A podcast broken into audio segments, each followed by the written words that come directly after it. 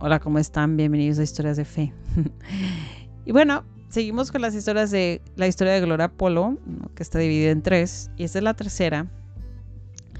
Y aquí eh, tenemos una reflexión de Sor Manuel sobre lo que es la falsa misericordia, ¿no? pero está basado también en, el testimonio de Gloria Polo.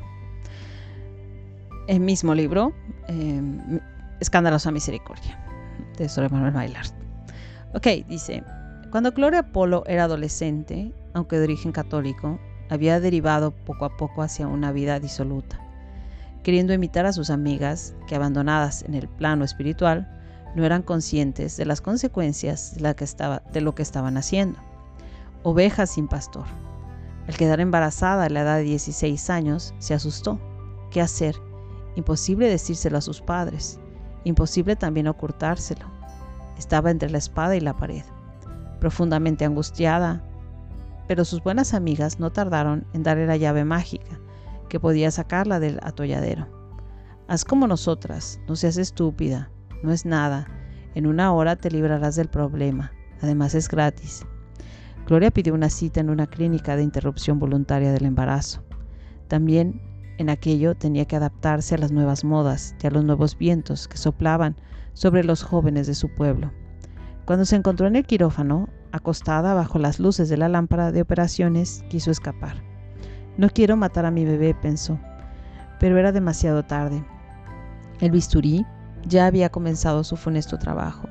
Así fue como su primer hijo desapareció sin dejar rastro. ¿Sin dejar rastro? Mentira. Aún hoy, 30 años más tarde, no puede hablar de ello sin que se le retuerza el corazón. Poco después de su aborto tuvo remordimientos de conciencia.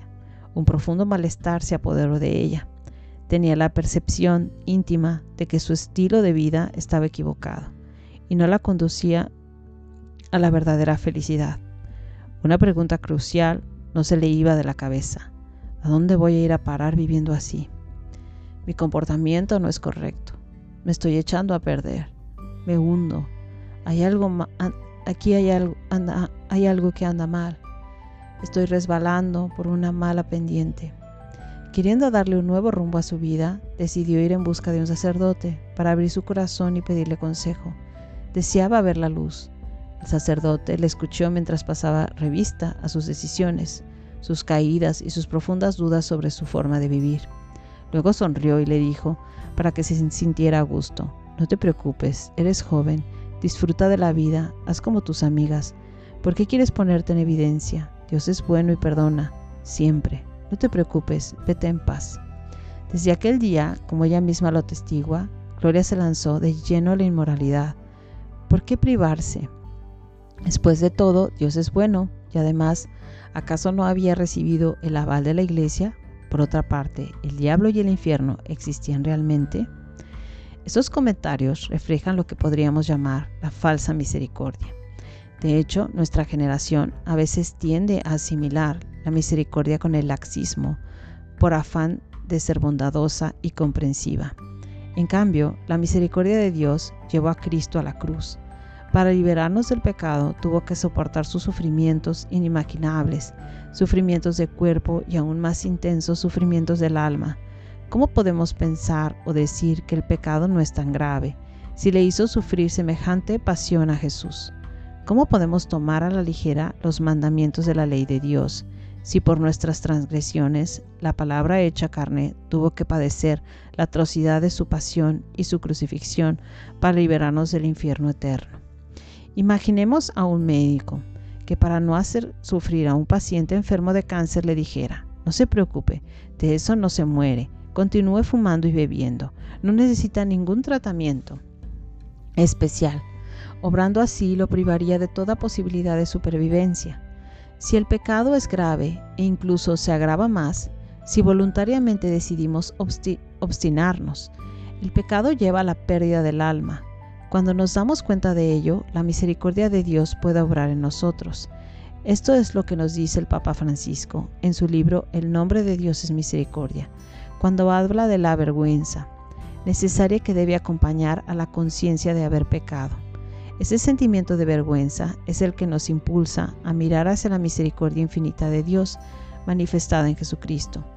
La falsa misericordia consiste en negar la realidad del pecado y su gravedad, y en consecuencia la necesidad que tenemos de ser salvados. Así, hacemos inútil la cruz de Cristo. Se trata de una sutil trampa del enemigo, ya que se disfraza de bondad, comprensión, compasión, imitación sutil. La expresión no pasa nada, todo el mundo lo hace, es criminal. Nos priva de la misericordia y el perdón de Dios, lo mismo que si nuestro paciente con cáncer se le priva de su tratamiento, su enfermedad empeora.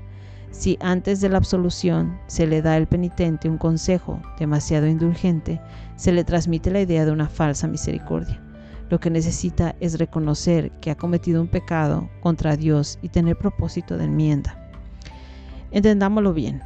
No tenemos que buscarle una excusa a nuestro pecado, aunque la haya, y a veces la hay. ¿Por qué?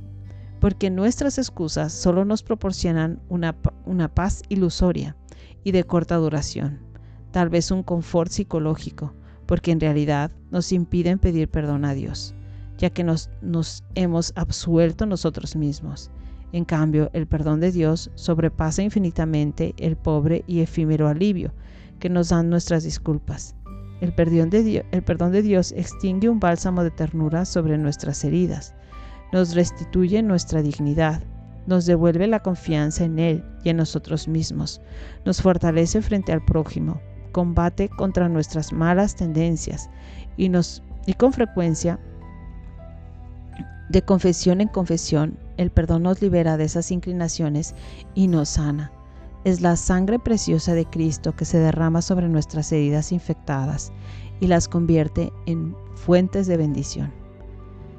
Te lo confieso, prefiero diez mil veces caer en las manos de Dios misericordioso que arreglármelas con mis propias excusas. Totalmente cierto, ¿no? Y por eso el sacramento de la confesión es un sacramento. No nada más es ir, así como los evangélicos, ¿no? A, decir tu pecado, ¿no? En tu cuarto y frente a un, crucifijo eh, pensando en, Jesús, ¿no? O, creo que hay gente que lo dice en, en, un palo, no sé, no sé cómo lo hacen, pero nosotros los católicos tenemos un sacramento, ¿no? Impuesto por Jesucristo que nos limpia, nos libera, nos sana. Eh, la otra vez estaba oyendo al padre Luzón que decía que también es un exorcismo. Saca demonios cada vez que vamos a la confesión. Y esta era de las cosas que Gloria Polo impulsaba muchísimo, que la gente no se confesara, que no fuera con los sacerdotes a confesarse. Porque al diablo no, le, pues no quiere que nos confesemos, no quiere que limpiemos nuestra alma. Creo que entre más seguido nos, nos confesemos, mejor es para, para el alma. Es como limpiarte, bañarte. No te bañas cada semana, ¿no? O no te bañas cada mes. O hay gente que se confiesa, tiene años en confesarse. O cada año, no te bañas cada año. Te bañas todos los días, ¿no? El mismo cuidado que tienes con el cuerpo tienes que tenerlo con el alma. Yo digo que es hasta más, o sea, uno tiene que cuidar mucho más el alma que el cuerpo. Pero bueno, cada quien tiene su punto de vista, ¿sí? Es muy importante la confesión, no la dejes. Limpia tu alma, por lo menos una vez al mes.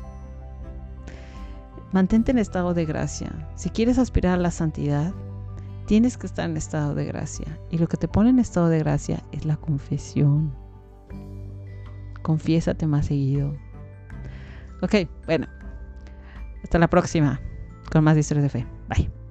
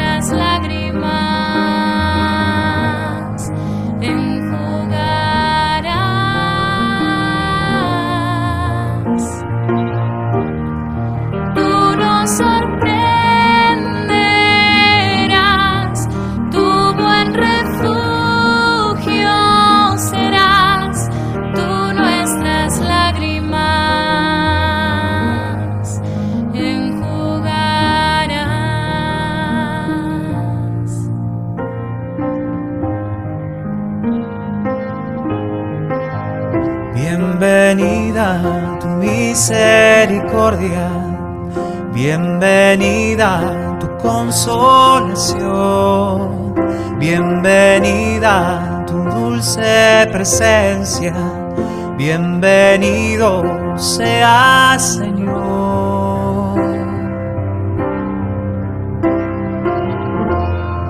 Tú no te tardarás, tú nos defenderás,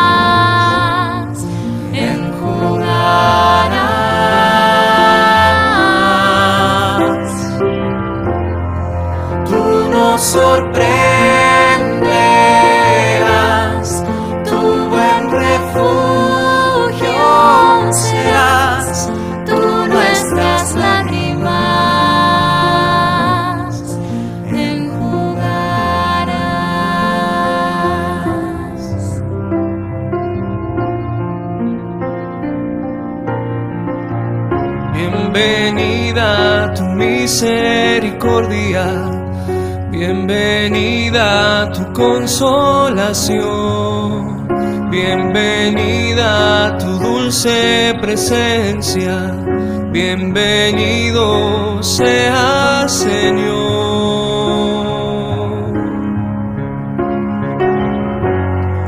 Tú te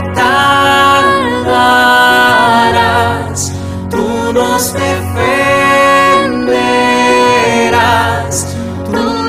nuestras